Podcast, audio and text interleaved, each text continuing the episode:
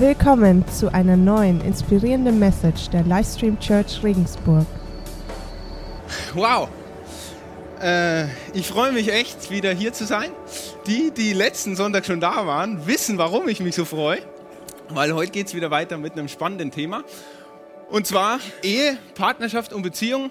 Da wollen wir uns jetzt Gedanken drüber machen und uns da ein bisschen drüber unterhalten und überlegen, was äh, hat Gott sich eigentlich dabei gedacht zwei völlig verschiedene Wesen, nicht ganz verschieden, äh, zu nehmen und zu sagen, so ihr beide ein Leben lang sollt jetzt starten.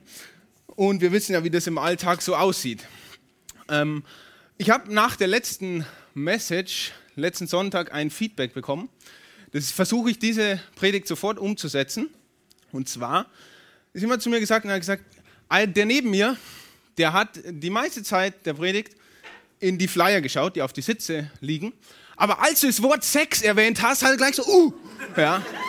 Das heißt, ich werde einfach zwischendurch immer wieder so Sex reinschmeißen. Und wenn es euch hilft, besser aufzupassen, mich wird es ablenken, wenn es euch hilft, kann ich machen. Kein Problem. Ähm, ja, also ich bin echt offen für Feedback, kein Problem. Könnt gern, genau.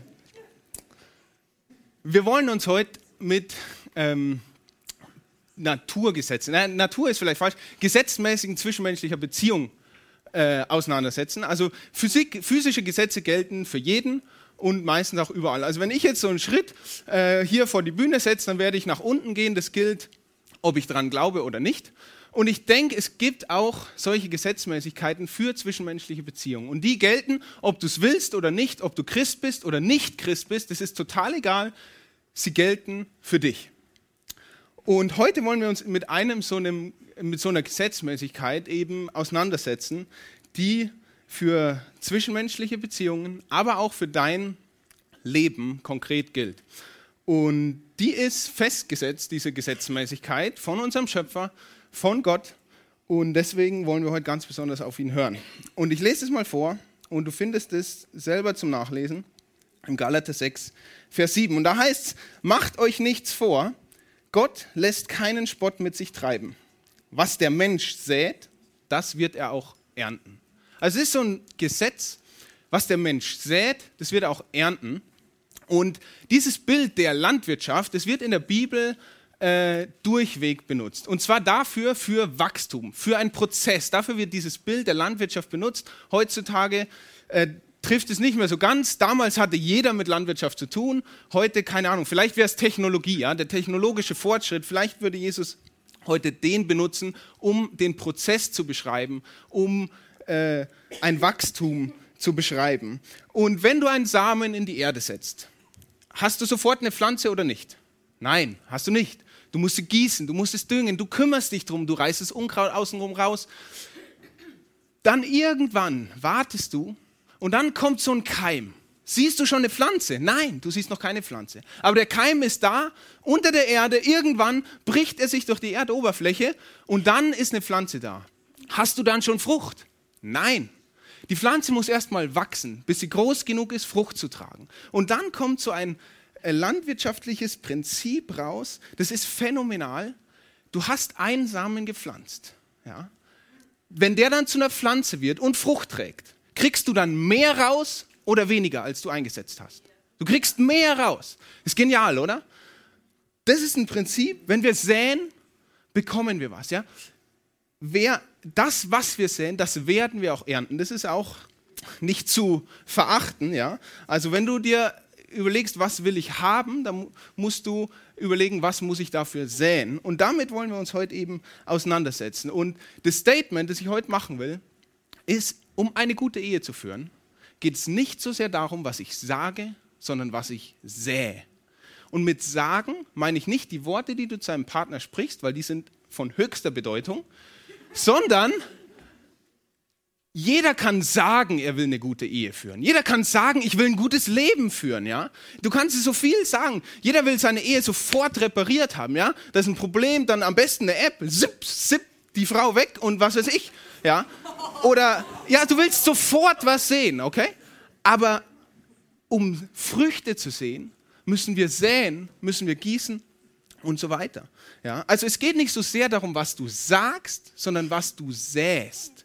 Das ist, das ist entscheidend. Es geht nicht so sehr, was aus deinem Mund herauskommt, was deine tollsten Gedanken sind, sondern es geht darum, was in deinem Herzen ist und davon zum Vorschein kommt. Und heute wollen wir uns eben eine Ehe anschauen, eine biblische Ehe aus der, also eine Ehe, die in der Bibel beschrieben wird, und wollen da Dinge entdecken, die im täglichen Leben vorkommen. Und wollen da eben dieses Prinzip von Saat und Ernte entdecken. Und eine Sache, die in deinem Leben vorkommt, kann ich dir versprechen, eine Sache, die in deiner Ehe vorkommt, kann ich dir auch versprechen, weil es auch in meiner vorkommt, ist Enttäuschung. Das ist schlichtweg Enttäuschung. Ich möchte euch da was erzählen. Es wird jetzt sehr persönlich. Ähm, Männer, Männer, kennt ihr den Moment, wenn ihr euch denkt, das ist eine dieser Nächte, ja? Heute, okay, gut. Ähm, Miriam war mal weg bei der Bandprobe hier, ja, geübt. Ähm, und ich war allein zu Hause. Und dann dachte ich mir so, hm, was könntest du jetzt machen? Äh, du wirst überraschen, ja. Und dann habe ich ihr eine SMS geschrieben. Ich werde, die Miriam hat sie wieder rausgesucht, ich habe sie gestern gelesen und dann haben wir beide zusammen abgeweckt. Der ganze Inhalt dieser SMS wäre nicht äh, tauglich für hier. Aber ich will euch nur einen Auszug, ja. Ich habe auf, hab auf Englisch geschrieben. Ich weiß nicht, vielleicht dachte ich in dem Moment das romantischer, keine Ahnung habe auf Englisch geschrieben, na, na, na, na, na, dann kommt ein Satz. Oh ja. I'm happy when you're back to make you happy. Uh. Alle Männer so, okay. Ja. Alle Frauen stellen sich jetzt was anderes vor. Ja, so wie auch, der Text ging noch ein bisschen weiter. Also ich dachte, es ist sehr deutlich. Ich habe mich geduscht, ähm, frisch gemacht, ja, und die Mira war ganz nervös. Sie, haben gedacht, sie ist früher von der Bandprobe dann abgehauen. Alle, die in der Bandprobe waren, keine Ahnung, das war der Grund. Und auf jeden Fall, dann kam sie heim und sie hat mich gar nicht beachtet. Sie kam rein, guckt sich um. Wo ist die Überraschung? Ah, wo sind die Kerzen? Wo ist das Massageöl? Und sie geht so, steuert so, erstmal aufs Klo, wenn meine, okay, egal. Da war nix. Dann zack, Wohnzimmer, alles normal. Küche, alles normal. Es gibt eine letzte Chance, wir haben ein Schlafzimmer. Und ich stand da so, so, guck mal, ich. Äh, und sie geht ins Schlafzimmer und da war auch nichts. Und dann guckt sie mich an, völlig entrüstet, völlig enttäuscht, wie ausgewechselt und sagt, ich dachte, du wolltest mich überraschen. Dann habe ich gesagt, tada, ich bin die Überraschung. Hat nicht funktioniert. Okay, Enttäuschung. Enttäuschung ist die Diskrepanz zwischen dem, was ich erwarte und dem, was ich erlebe. Okay? Wir haben eine Erwartung und dann erlebe ich was, was und wenn das anders ist als das, was ich erwartet habe, dann bin ich enttäuscht. Ja? Also Männer duschen trotzdem, aber noch ein bisschen mehr, okay? Bis, vielleicht eine Kerze oder, okay, ja, alle Frauen klatschen, ja. Genau. Das muss man verstehen. Okay, jetzt kommen wir aber zu dem Text da gab es auch Enttäuschung. Ähm ja, die SMS kann man sich auch sparen wahrscheinlich, oder? Ja, ja ich bin auch Anfänger. Ich bin erst ähm, fast zwei Jahre verheiratet, also ich muss noch üben. So, der Text, da ging es auch um Enttäuschung und ich will euch jetzt mit reinnehmen in den Text von Elisabeth und Zacharias, sind die Eltern von Johannes dem Täufer. Und es geht eben genau um die Geburt von ihrem Sohn und die war ein bisschen außergewöhnlich. In der Zeit, als Herodes König von Judäa war, lebte dort Zacharias, ein Priester, der zur Abteilung des Abijah gehörte. Seine Frau stammte wie er aus dem Geschlecht Aarons, sie hieß Elisabeth, und beide lebten so, wie es Gott gefiel und hielten sich in allem genau an die Gebote und Weisungen des Herrn. Also da haben wir ein Ehepaar aus dem Bilderbuch. Ja, sie stammen aus perfekten Familien, priesterlich, priesterliche Herkunft. Ja, die hatten wahrscheinlich eine der besten Erziehungen dort. Die beiden sind total gottesfürchtig, ja.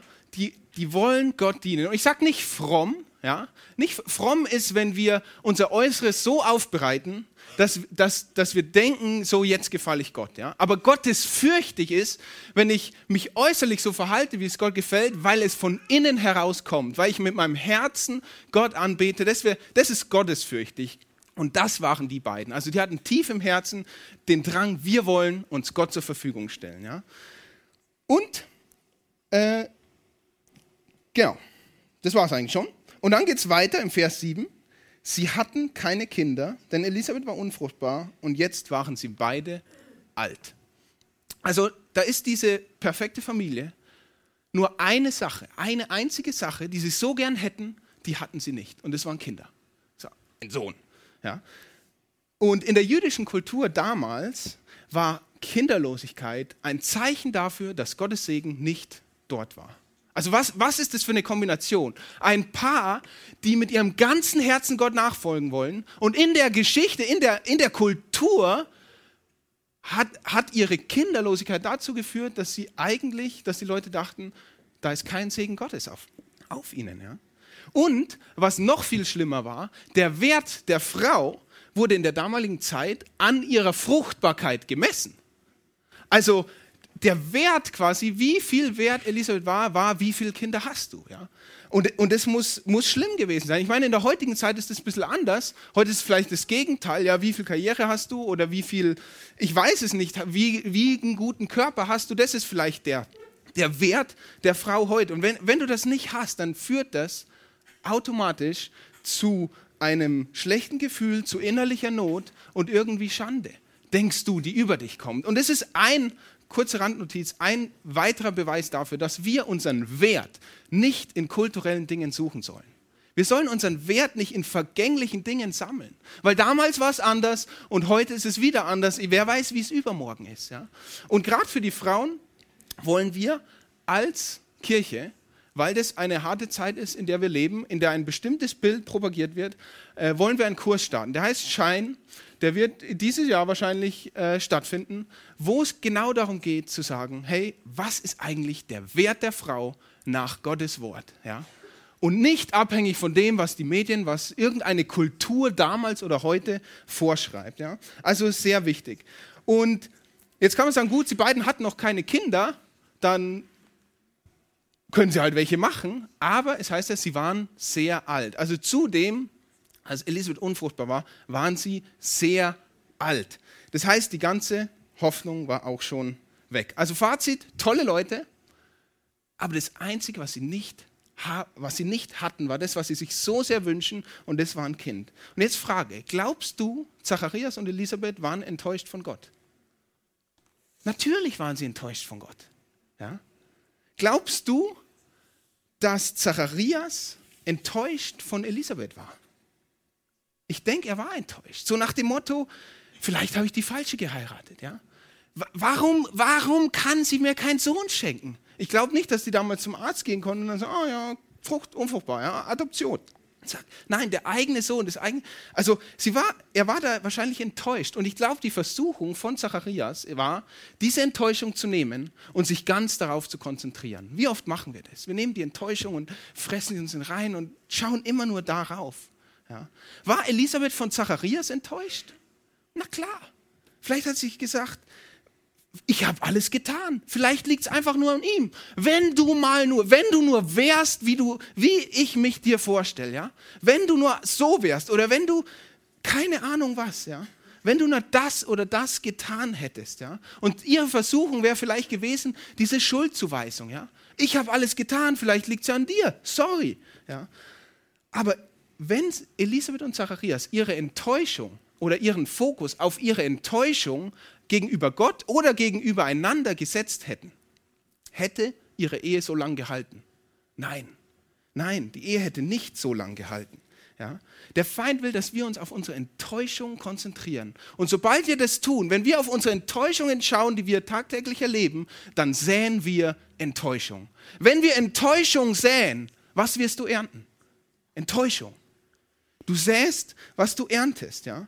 Und dann wird es nichts geben, was dein Partner tun kann, um dich zu begeistern. Wenn in deinem Kopf drin ist, Enttäuschung, Enttäuschung, Enttäuschung, wird dein Partner nichts tun können, um dich irgendwie äh, zufriedenzustellen. Also wenn du Enttäuschung säst, wirst du Enttäuschung ernten. Und ich, ich meine, können wir ab heute, ich, ich kenne dein Leben nicht, ich kenne deine Vergangenheit nicht, ich sehe so viele neue Gesichter heute und es ist toll, dass du da bist, aber können wir uns ab heute darauf einigen, Dass, es, dass wir sagen, es geht nicht darum, was ich sage, sondern es geht darum, was ich sähe. Und ich will keine Enttäuschung mehr sehen. Können wir uns darauf einigen heute? Heute zu sagen, ich will keine Enttäuschung mehr säen. Und dann sagst du, ja, ich fühle mich nicht danach. Nein, das ist kein Gefühl. Das ist eine Entscheidung. Ja? Ich sage dir nicht, du sollst dich irgendwie fühlen, sondern ich sage dir, du sollst dich entscheiden, du sollst was tun, nämlich Glauben säen. Können wir anfangen, ab heute Glauben zu säen? Das ist ein Riesenwunsch von mir. Und Elisabeth und Zacharias, die scheinen das irgendwie die Enttäuschung überwunden zu haben. Weil sie haben nicht auf ihre Enttäuschung immer geguckt, weil wenn ich mich auf Enttäuschung konzentriere, führt das zu, zum Verderben, zur Zerstörung von der Ehe. Aber irgendwie haben die beiden es hingekriegt, sich einander neu hinzugeben und auch Gott sich hinzugeben. Was meine ich damit? Im Vers 8 geht es dann weiter, ich lese einfach von hier. Einmal, als Zacharias vor Gott seinen Dienst als Priester versah, weil seine Abteilung damit an der Reihe war, wurde er nach der für das Priesteramt geltende Ordnung durch das Los dazu bestimmt, in den Tempel des Herrn zu gehen und das Rauchopfer darzubringen. Wow, einmal als Zacharias vor Gott seinen Dienst als Priester versah. Zacharias dient weiter. Er war vielleicht enttäuscht von Gott. Er hätte an der Stelle auch sagen können, Gott, ich, ich soll dir dienen? Ja, ich gebe mein ganzes Leben für dich hin und du sollst mir eine einzige Sache geben und zwar, das ist ein Sohn. Ist es so schwer für dich, Gott, mir einen Sohn zu schenken? Und ich soll dir immer noch dienen? Hat Zacharias nicht gemacht. Er war enttäuscht, aber er hat sich weiter hingegeben und zwar Gott, hin, Gott hingegeben. Und seine Hingabe zu Gott, die hing nicht davon ab, wie seine Lebensumstände gerade waren. Die hing nicht davon ab, ob er gerade einen Hoch im Glauben hatte oder ob, ob irgendwie seine Ehe gerade gut lief, sondern seine Hingabe, die hing davon ab, wer Gott ist und was er sagt. Und er war davon überzeugt, Gott hat einen guten Plan für mein Leben, auch wenn ich es momentan nicht sehe, wenn ich vielleicht gerade in Scherben bin, aber ich will ihm dennoch vertrauen, weil er hat mir das Versprechen gegeben. Und das ist Hingabe. Er geht trotz seiner Enttäuschung und dient Gott, weil er dran glaubt und weil er ihm vertraut. Und dann geht es weiter. Ähm, während der Zeit, in der das Rauchopfer dargebracht wurde, stand die ganze Volksmenge draußen und betete. Wow, das ist Hingabe. Der Priester geht in den Tempel damals und das Volk steht draußen und betet. Leute, das ist Hingabe. Ja? Und ich sehe diese, diese Gebetshingabe, sehe ich so bei Livestream. Und ich möchte mich bedanken für alle die Leute, die für mich und die Vorbereitung von dieser Message gebetet haben. Es sind so viele Leute hier, die haben mich da durchgebetet und ich, ich schreibe eine E-Mail und die Leute beten für mich weil es nicht leicht ist, weil Anfechtungen da sind. Und hier wird man supported über Gebet. Die Gebetskarten, wenn du ein Anliegen hast, wir haben ein Team dafür, die beten für dich. Wir wollen vor Gott treten, gemeinsam als Church. Und ich bin so dankbar, dass, dass das ein, so eine Säule von, von Livestream ist, dass wir sagen, wir wollen uns Gott hingeben, egal welcher Umstand, egal was passiert ist. Wir rufen zu Gott. Wenn du zur Zeit in einer harten Ehesituation ist, bist, dann ist das Mächtigste, was du tun kannst, beten. Und deine Ehe am Zerbrechen ist, ist das mächtigste Tool, was du tun kannst, beten und für dich beten zu lassen. Und ich möchte, ich rufe dazu heute auch nachher nochmal auf. Ich möchte, möchte dich ermutigen, bleib nicht da, wo du gerade bist. Bleib nicht allein. Geh zu jemandem. Lass für dich beten. Teil dein Problem mit jemandem. Ja? Lass dich mittragen. Und das, das wird eine Veränderung bringen, wenn wir zu Gott rufen. Wenn du Hingabe in deine Ehe säst, was wirst du ernten? Hingabe. Ja? Lass uns Hingabe säen, dass wir Hingabe ernten. Ja? Und irgendwie hat es Zacharias geschafft. Ich weiß es nicht wie, aber er hat es geschafft zu sagen, ich verstehe nicht Gott, was du tust, aber ich vertraue dir. Und anstatt seine Frau zu beschuldigen, hat er alles für sie gegeben. Und anstatt dass Elisabeth ihm Schuldzuweisungen macht, hat sie alles für ihn gegeben. Und dann lesen wir weiter in dem Text. Da erschien dem Zacharias ein Engel des Herrn. Er sah ihn auf der rechten Seite des Rauchopferaltars stehen. Zacharias erschrak und wurde von der Furcht gepackt. Doch der Engel sagte zu ihm, du brauchst dich nicht zu fürchten, Zacharias, dein Gebet ist erhört worden. Welches Gebet? Welches Gebet? Dein Gebet ist erhört worden. Haben wir nicht vorhin gelesen? Die beiden waren sehr alt. Das heißt, sie haben es schon oft probiert mit Sex. Ja. Und nie ist ein Kind rausgekommen. Und Zacharias hat weiter gebetet. Es wäre unmöglich. Und Zacharias betet für das Unmögliche. Und dann sagt der Engel, dein Gebet ist erhört worden. Wow, Wahnsinn. Das, das ist Hingabe. Er betet für das Unmögliche. Das, das muss man sich erstmal vorstellen. Dieses Grundvertrauen, das er zu seinem Gott hat und sagen, für uns Menschen ist es eine Unmöglichkeit, aber ich bete trotzdem. Ich bete trotzdem. Das ist das Einzige, was ich tun kann und das will ich tun. Das ist genial. Nicht ganz das Einzige, aber ihr seid ja gerade schon wach. Ähm, Gott erfüllt dieses Gebet zu einem unerwarteten Zeitpunkt und auf eine unerwartete Art und Weise. Es läuft nicht so, wie wir uns das vielleicht vorstellen. Ja? Aber wenn wir heute rausgehen, ja, hier aus, aus dem Gottesdienst, und sich hat, es hat sich an deiner Situation vielleicht überhaupt nichts geändert, du bist immer noch mit der gleichen Person verheiratet und es wird hoffentlich das Leben lang so bleiben, aber dann bete ich, dass sich in deiner Perspektive was verändert hat. Dass wir unsere Ehepartner nicht mehr mit den Augen der Verurteilung sehen sollen, sondern mit den Augen des Mitgefühls, mit den Augen der Hingabe, dass ich sage, und ich bete für meinen Partner und ich bete für das Unmögliche. Ja? Und ich bete, dass unser Gott unser Herz verändert, damit er unsere Augen verändert und wir einen neuen Blick kriegen für unseren Partner. Und es kann sein, dass du jetzt da sitzt und mit dem ganzen Thema denkst, ja, hm, ich, ich weiß nicht so recht. Also das ganze Thema mit Hingabe und das Prinzip Säen, Ernten äh, klingt ganz toll, aber bei mir vielleicht nicht. Keine Ahnung. Also du zweifelst. Ich bin von Natur aus ein sehr skeptischer Mensch. Ja? Also wenn, wenn die mir einen Bus raussucht und ich kenne die Buslinie nicht und sie sagt, wir müssen um halb los, dann sage ich, äh, bist du sicher? Ja? Also ich bin total skeptisch, ja? obwohl ich derjenige bin, der schon öfter den Busfahrplan falsch nachgeschaut hat. Ja? Also ich sollte eher bei mir skeptisch sein, aber von mir bin ich natürlich vollkommen überzeugt, aber alles andere skeptisch. Es kann sein, dass es dir genauso geht, dass du von Grund auf so skeptisch, gerade was solche Sachen angeht wie, wie Ehe und oh, investieren hm, in die oder in den, äh, mh, hm, keine Ahnung. Ich sage dir eins, Zweifel ist, ist ein Bestandteil unserer Ehen und unseres Lebens. Ich sage nicht, dass es ein guter Bestandteil ist. Ich sage nur, er existiert. Zweifel existiert. Er ist ein Bestandteil. Er ist da. Ähm, wie war das mit Zacharias? Zacharias hat auch gezweifelt.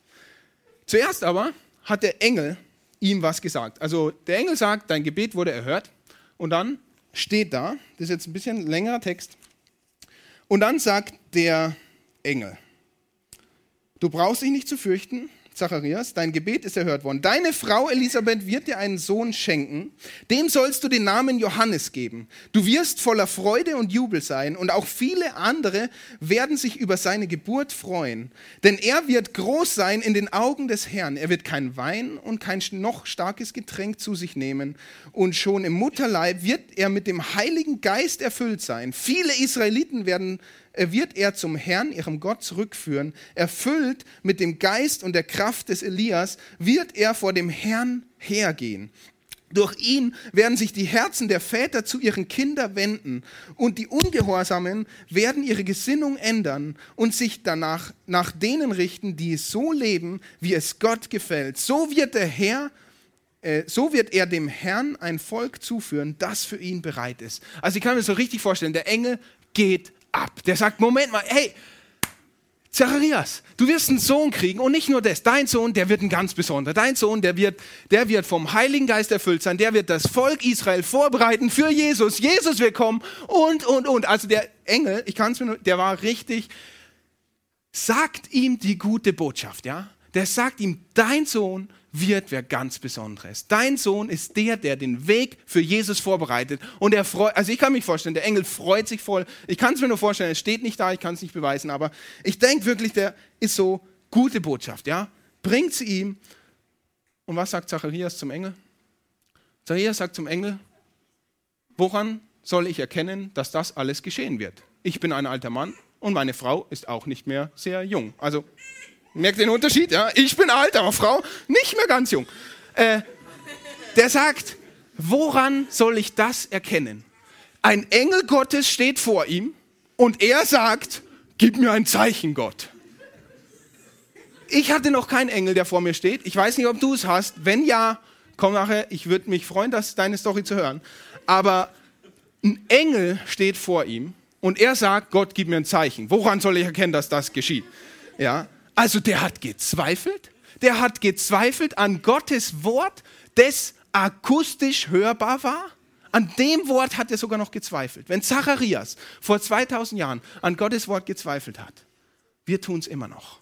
Leider obwohl er in dieser Zwischenzeit und auch zu diesem Zeitpunkt immer und immer und immer wieder großartige Dinge getan hat, immer wieder bewiesen hat, du musst nicht an mir zweifeln, ich bin treu, aber wir zweifeln trotzdem. Wir, wir zweifeln einfach trotzdem und fragen uns, kann das wirklich sein? Kann es wirklich passieren, dass Gott meine Ehe heilen kann? Kann Gott wirklich mein Leben umkrempeln? Die sagen das zwar immer Sonntag, aber geht es? Wir zweifeln daran. Warum zweifeln wir daran? Ja? Ich bezweifle, dass meine Frau sich jemals ändern wird, dass der Mann irgendwie irgendwas mal auf die Reihe kriegen kann. Ich bezweifle es einfach nur. Ich glaube nicht mehr dran. Und auch wenn ich dafür bete, wie soll das passieren? Wenn wir Zweifel säen, was werden wir ernten? Wir werden Zweifel ernten. Hey, die Teens sind aufmerksam. Wir werden Zweifel ernten. Ja, Applaus, genau. Das ist ein Prinzip. Und der Engel, Gabriel, wie reagiert der? Ähm, der sagt einfach, ich bin Gabriel. Also er, er antwortet gar nicht auf die Frage. Ja? Zacharias fragt, woran soll ich das erkennen? Und er sagt erstmal, Moment, ich bin Gabriel, ich stehe vor Gott und bin von ihm gesandt, um mit dir zu reden und dir diese gute Nachricht zu bringen. Also erstmal sagt er, wer er ist, woher er kommt und nach dem Motto so, und so behandelst du mich? Also steht auch nicht da, habe ich reingeworfen. Doch nun höre, Du wirst stumm sein und nicht mehr reden können bis zu dem Tag, an dem diese Dinge eintreffen. Denn du hast meinen Worten nicht geglaubt. Sie werden aber in Erfüllung gehen, wenn die Zeit dafür gekommen ist. Gott ist treu. Er hat gezweifelt und der Engel sagt trotzdem, sie werden in Erfüllung gehen. Aber du wirst stumm sein. Du wirst stumm sein so lange, bis es in Erfüllung geht. Und ist irgendwie interessant, aber wenn du auch das Gefühl hast, dass du in der Zeit des Schweigens in deiner Ehe bist. Ich meine, ich stelle nur die Frage, könnte es sein, dass du aufgehört hast, aufs Wort Gottes zu hören und dem zu glauben? Ich stelle nur die Frage. Wenn du in der Zeit des Schweigens momentan in deiner Ehe bist und der Draht zu Gott nicht mehr da ist, könnte es sein, dass du aufgehört hast, dich zu entscheiden, Gottes Wort zu glauben?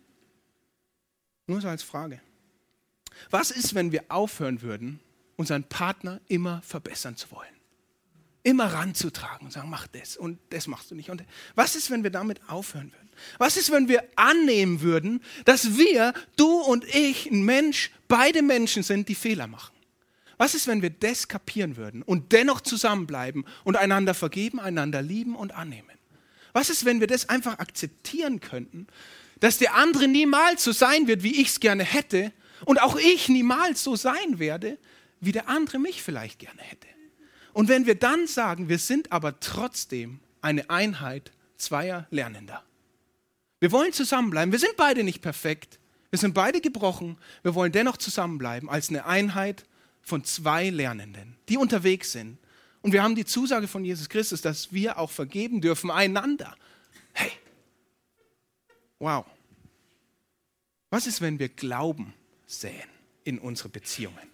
Nicht unbedingt nur in die Ehen, in deine Beziehung zu deinem Arbeitskollegen, in dein Leben insgesamt, in dein Glaubensleben, wenn du Glauben säst. Ein Weg, von Zweifeln loszukommen, ist eine Entscheidung zu treffen. Ja? Du kannst vielleicht sagen, ich bezweifle, dass mein Partner sich jemals ändern wird, aber du kannst eine Entscheidung treffen und sagen, ab heute will ich Glauben säen und ab heute möchte ich daran glauben und dafür beten und ich möchte Hingabe säen.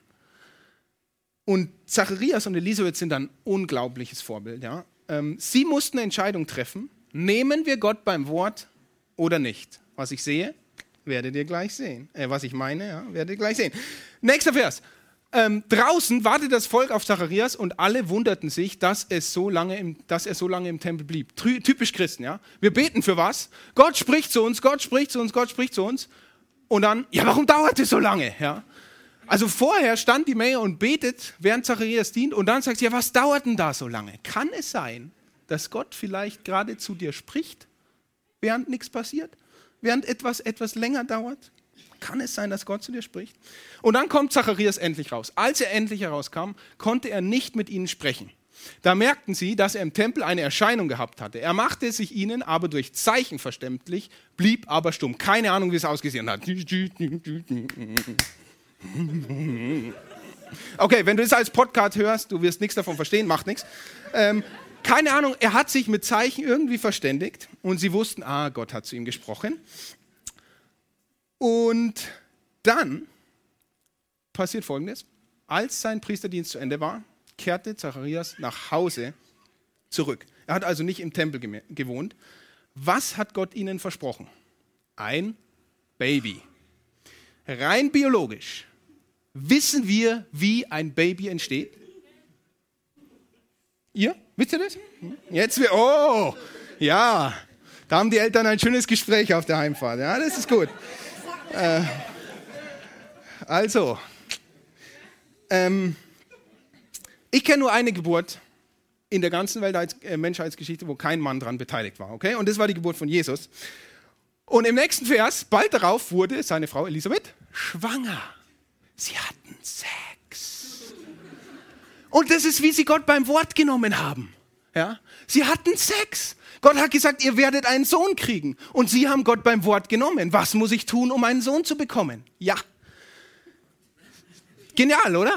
Wenn, das war der Auftrag Gottes. Ja? Du gehst nach Hause und du wirst einen Sohn bekommen. Okay? Du weißt, was du zu tun hast. Still. Ja? Er konnte nicht reden. Und dann passiert es. okay. Dann passiert das Übernatürliche. Dann, dann kommt der Moment, wo Gottes Über auf unser Natürliches kommt. Ja, das ist übernatürlich. Übernatürlich ist das, wenn Gott sein Über auf unser Natürlich setzt. Wir müssen in unserer Natur, wir müssen hier natürlich, was wir tun können, handeln damit Gott dann sein Über draufsetzt und es was zum Übernatürlichen wird. Das ist genial. Es gibt keine Ernte ohne Säen. Ja? Du musst säen, damit du etwas ernten kannst. Und genauso ist es hier auch. Und genauso ist es auch in deiner Ehe. Du willst eine reparierte Ehe, du musst säen. Du willst überhaupt eine Ehe, du musst suchen. Ja? Also wir müssen was tun, damit was Übernatürliches dann passieren kann, damit Gott es irgendwie auch größer machen kann und benutzt. Okay, warum treffen wir uns nicht heute, warum treffen wir nicht heute diese Entscheidung, den Glauben zu säen? Wenn wir Glauben säen, was ernten wir? Wir ernten Glauben. Und was passiert dann? Elisabeth wurde schwanger. Das war unmöglich. Es war was Unmögliches. Aber in dem Text heute hier sehen wir, dass was Unmögliches passiert weil zwei Menschen trotz ihrer Enttäuschung sich einander hingegeben haben und nicht gezweifelt haben und eine Entscheidung getroffen haben. Und dann passierte etwas Übernatürliches. Sie haben sich hingegeben und sie haben sich entschieden, Gottes Wort zu glauben, auch wenn es zu dem Moment keinen Sinn gemacht hat. Es hat einfach keinen Sinn gemacht. Und dann sagt, was, was sagt dann Elisabeth? Der Herr hat Großes an mir getan. Die Menschen verachten mich, aber er hat mich gnädig angesehen und hat meine Schande von mir genommen. Dann können wir sagen, der Herr hat Großes an uns getan.